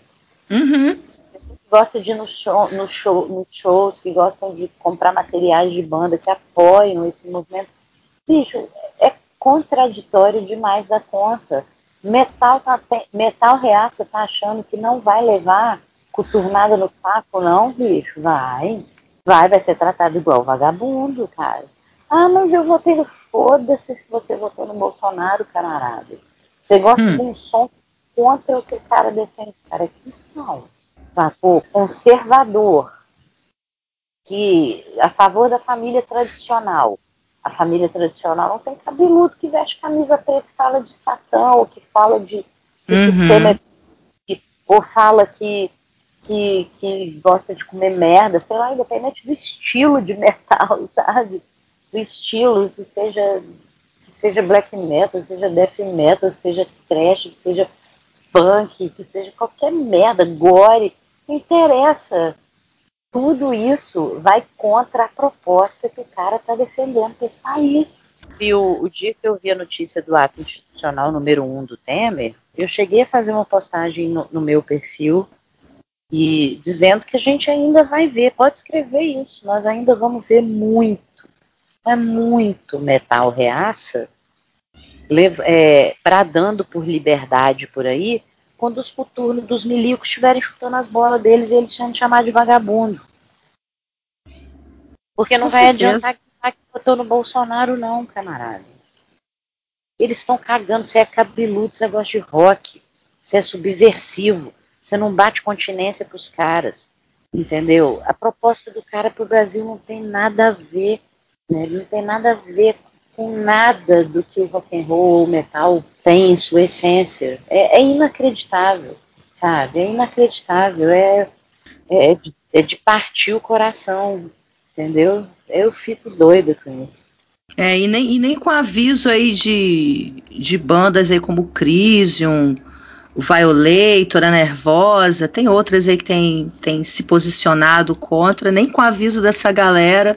Eu tenho visto postagens aí desse pessoal, vai um monte de. Se bem que eu nem sei se o pessoal que comenta lá falando merda, se realmente é fã da banda, ou já foi fã da banda do dia, ou se é robô, ou se é fake, sei lá. Mas acho que nem, nem com a aviso dessa galera. Eu acredito que vai vai vai ter vai ter um movimento de resistência no metal. Eu acredito que a coisa ficando feia, independente desses desses idiotas aí que vão se arrepender, desses patos arrependidos aí, eu acho que vai ter um movimento assim de resistência de, de bandas. Eu acho até pouco. Eu acho que já deveria ter mais bandas. Aliás, não só banda de metal, acho que artista em geral, sabe? Eu não sei se foi a imprensa que, que vetou, essa galera até mais famosa, mas mais gente se manifestando contra, né? Se posicionando, enfim. Mas, mas é isso, é, é, o começo, né? Esse ato institucional é, é, o começo, já tá, cara, já tá tudo, já tá tudo ligado. Uhum.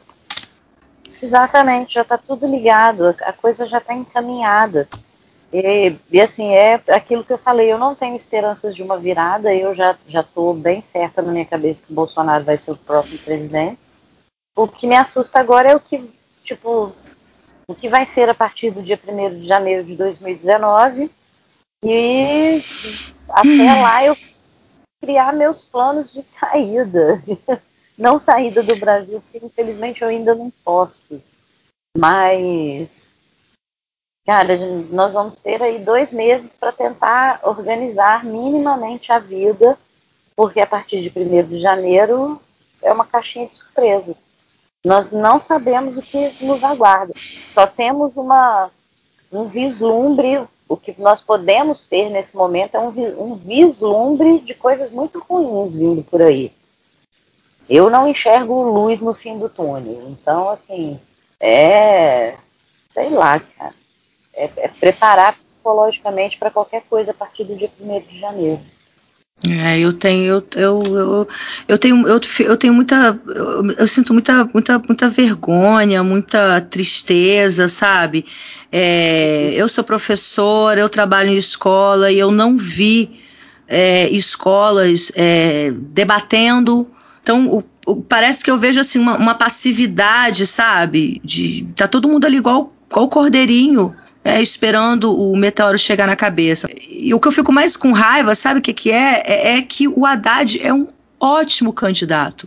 Sabe, ele começou como um, um, um poste, aspas aí, né? Como os detratores falam mas ele começou como, como representante do Lula e durante a campanha, sabe, ele, ele foi ganhando ganhando corpo enquanto candidato, enquanto futuro presidente. Quer dizer, foram, foram lembradas aí tantos feitos bacanas do Haddad. Tem uma postagem aí rolando no Facebook de um monte de placas das universidades ou de, de, de centros de universidades que o Haddad é, inaugurou no governo do Lula, no governo da Dilma, tudo que ele fez de bom como prefeito de São Paulo.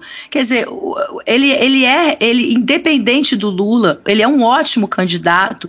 Eu já vi muita gente aí, inclusive, que é anti-PT, considerando o Haddad melhor do que o PT, embora muita gente sempre teve ele como um isentão, mas acho que para esse momento ele seria um, um, sabe, o candidato ideal, perfeito, para gente, a gente, como eu falei no, no, no, no programa passado, é, para a gente voltar sabe? Para a gente voltar a 2015, para a gente voltar quando começou esse, esse sequestro aí da, da nossa democracia de fato, né? Depois, quando a Dilma tomou posse, o Aécio começou aquela palhaçada toda de, de contestar a eleição. Então, é, o Haddad seria ótimo para a gente voltar a esse ponto. Só que agora a gente não vai voltar, a gente vai despencar de vez. Exato. E, então não, eu concordo com você. O Haddad, o Haddad é um excelente candidato. É o melhor candidato que poderia aparecer nesse momento. E faço um, uma, uma crítica. Esse segundo turno poderia estar sendo muito menos pesado. Muito menos pesado. Se o Ciro me. Aí me desculpem todos os amigos e amigas que votam no Ciro e que estão aí nesse Sim. sonho. Uhum. Nesse sonho aí de anularem uma nessa candidatura do Bolsonaro e um possível, uma possível eleição Ciro e Haddad, que a gente sabe que não vai acontecer. Mas enfim, uhum. amigos e amigas ciristas que me desculpem, mas o Ciro foi muito canalha com o Brasil nesse segundo turno. Totalmente. Ele tivesse um pingo de vergonha na cara. Totalmente, ele... lembrou muito bem teria dado o braço para o Haddad e estaria fazendo campanha porta a porta com o Haddad. Ele se eximiu da responsabilidade dele dentro da democracia e foi embora. Uhum. Retirar férias na Europa. Papelão uhum. que o Ciro fez. Papelão. Num momento tão delicado, um cara que se propôs a governar o Brasil, que era uma opção melhor do que o Bolsonaro, ele perde o primeiro turno e sai do país ele foi altamente irresponsável com o futuro do Brasil, saindo daqui logo depois do primeiro turno. Ele tinha que ter assumido esse segundo turno com o Haddad, que é o que eu tenho certeza que o Haddad e o PT fariam caso o resultado tivesse sido outro e o Ciro tivesse no, no, disputando o segundo turno agora. Sem dúvida. Entendeu? Foi uma puta de uma canalice do Ciro ele tem uma responsabilidade imensa nessa caída agora no segundo turno e numa possível não virada nesse segundo turno, porque as pessoas confiavam nele. Tem muita gente que vai votar nulo e muita gente que foi pro Bolsonaro, porque não vai votar no PT de jeito nenhum.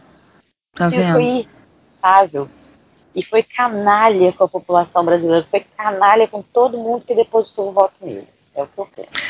Cara, o, o, Ciro foi extremamente canalha, eu concordo totalmente contigo. Inclusive, veio o cirista me perguntar por que, que eu estava criticando o Ciro por ter ido para a Europa. Tipo, veio perguntar, uai, você esperava que ele fizesse outra coisa? Falei, é claro que ah. eu esperava. Um democrata, um cara que quer ser presidente do Brasil, que está preocupado com o Brasil. Mas a, a, a, a ideia do Ciro qual é? Ele quer ver o circo pegar fogo. Ele quer ser presidente por um, por, por um, por um, por um desejo de poder pessoal.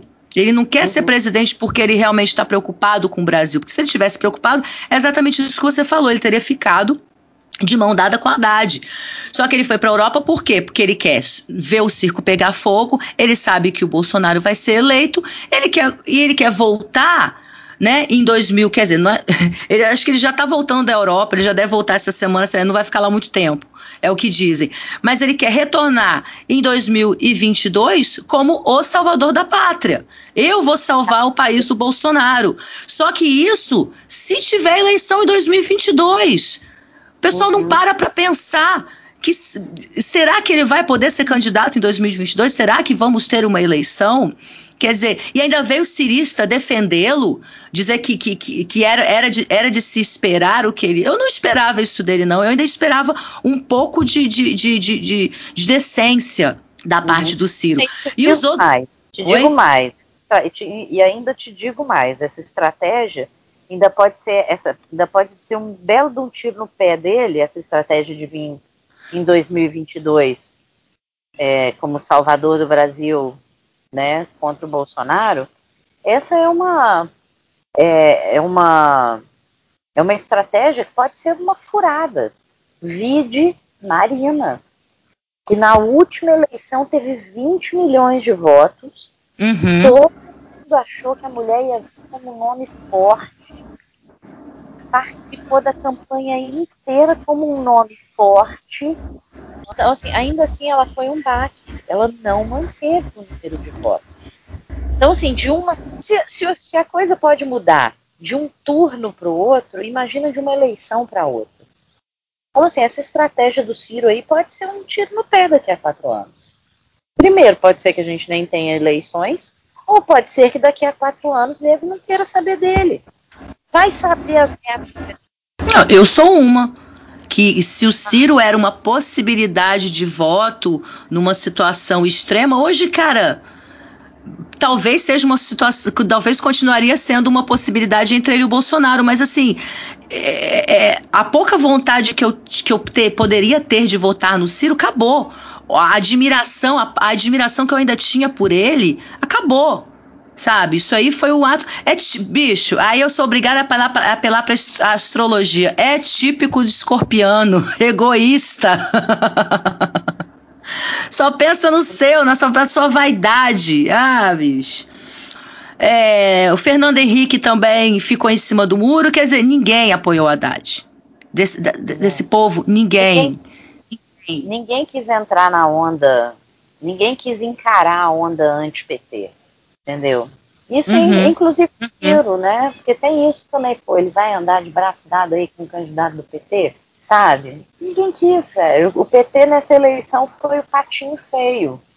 Ninguém quis, ninguém quis fazer coligação, ninguém quis apoiar no segundo turno, as pessoas não se responsabilizaram, não assumiram para si a responsabilidade de ajudar a manter a democracia do Brasil.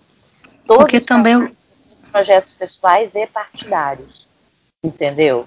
Então, assim, muito complicado isso tudo. E essa coisa do antipetismo foi, bicho, foi assim, peça chave, peça primordial para os rumos dessa eleição.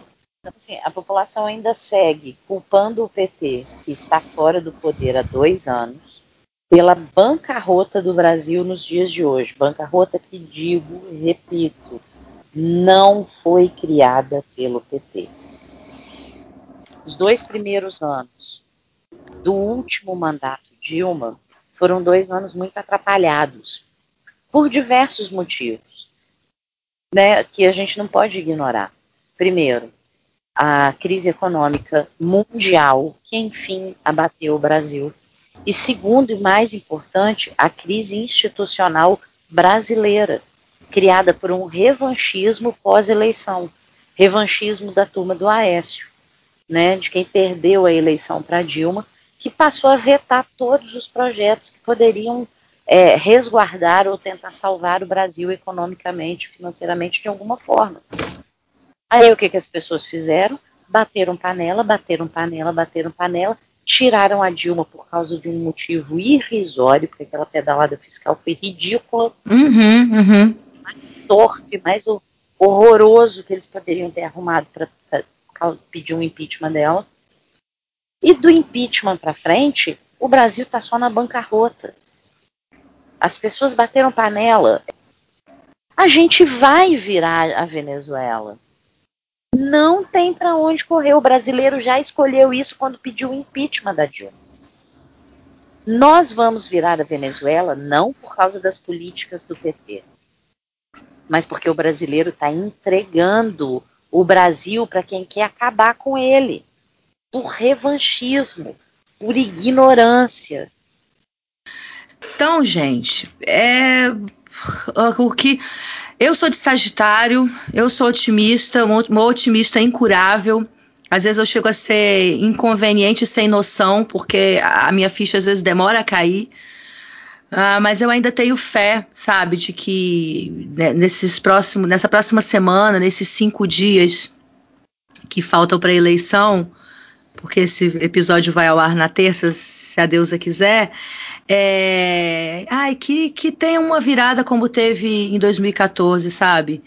Que que, a gente, que, que seja só um, um, alarme falso, que isso tudo seja apenas um susto. E caso contrário, no próximo programa a gente vai discutir o que fazer sobre isso no, no, no, no, no governo do, do, do de, de, Bolsonaro. Eu, eu não quero nem pensar, gente, ó muita força para todo mundo, sabe? Vai acabar logo essa merda aí. Considerações finais, Carol. Traga uma, traga uma mensagem de otimismo, porque eu não tô, hoje eu não tô conseguindo esse, nessa noite de domingo. E sem debate, Carol, nós não, não vamos, eu esqueci de falar isso. Nós não vamos ter debate. O desgraçado ainda fugiu de todos os debates. Falou que é estratégia. E os fãs falando, defendendo ele, cara, defendendo. O cara não. Ai. Ah, eu tenho vontade de jogar uma bomba, cara. De todas as formas possíveis imagináveis. Essa de não, essa estratégia de não participar dos debates, isso foi de uma desonestidade sem tamanho com o povo brasileiro. Não existe uma coisa dessa.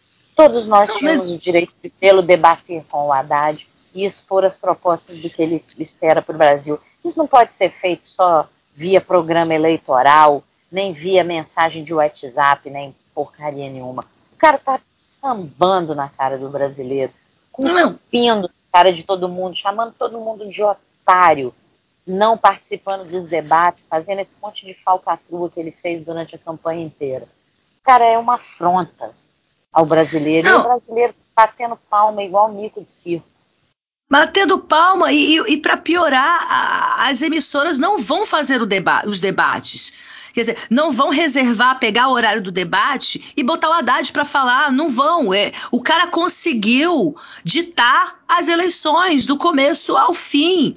Não, não, não vai ter debate nenhum. Quer dizer, aí vem falar do Lula. O Lula, o Lula não foi o Lula não foi a debates quando ele, quando ele na, re, na sua reeleição e no primeiro turno, no segundo turno ele foi aos, ele foi ao de, aos debates.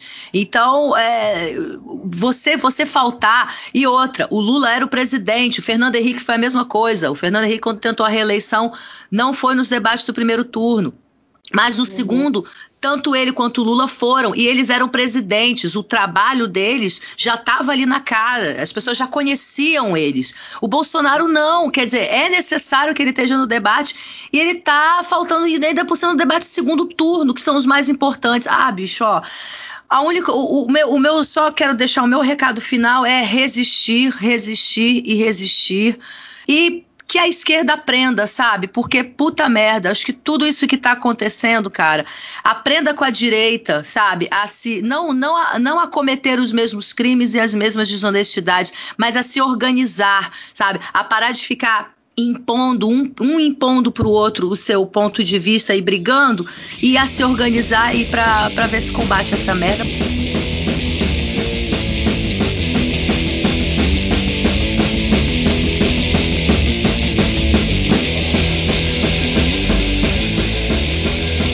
Pois é, é isso aí. Palavra de ordem dessa semana, por mais difícil seja, é resistir. E por falar em resistência, é, fica aqui né, o convite para todo mundo, para né, quem, quem for contra esse projeto doido e conservador do Bolsonaro, no sábado, dia 27, vai ter um ato, é, como aconteceu no primeiro turno, vai ter um ato é, das mulheres contra o Bolsonaro, dia 27, aqui em Vitória, na Praça do Papa, a partir das 14 horas. Acho que mais do que nunca é véspera de eleição, mais do que nunca a gente tem que mobilizar pessoas, temos que encher as avenidas, temos que fazer volume mesmo, temos, temos que ir para a rua, gritar em alto e bom som que tem resistência. Sabe, os tempos são desanimadores, as pesquisas e as projeções são desanimadoras, mas resistir é preciso, porque o entreguismo não é para uma pessoa como eu, não. Nunca foi.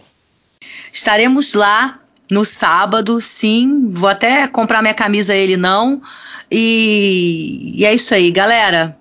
É, você que ficou até o final, muito obrigada por ter ouvido. Espero que, que essa conversa tenha, sei lá, ajudado em alguma coisa ou não.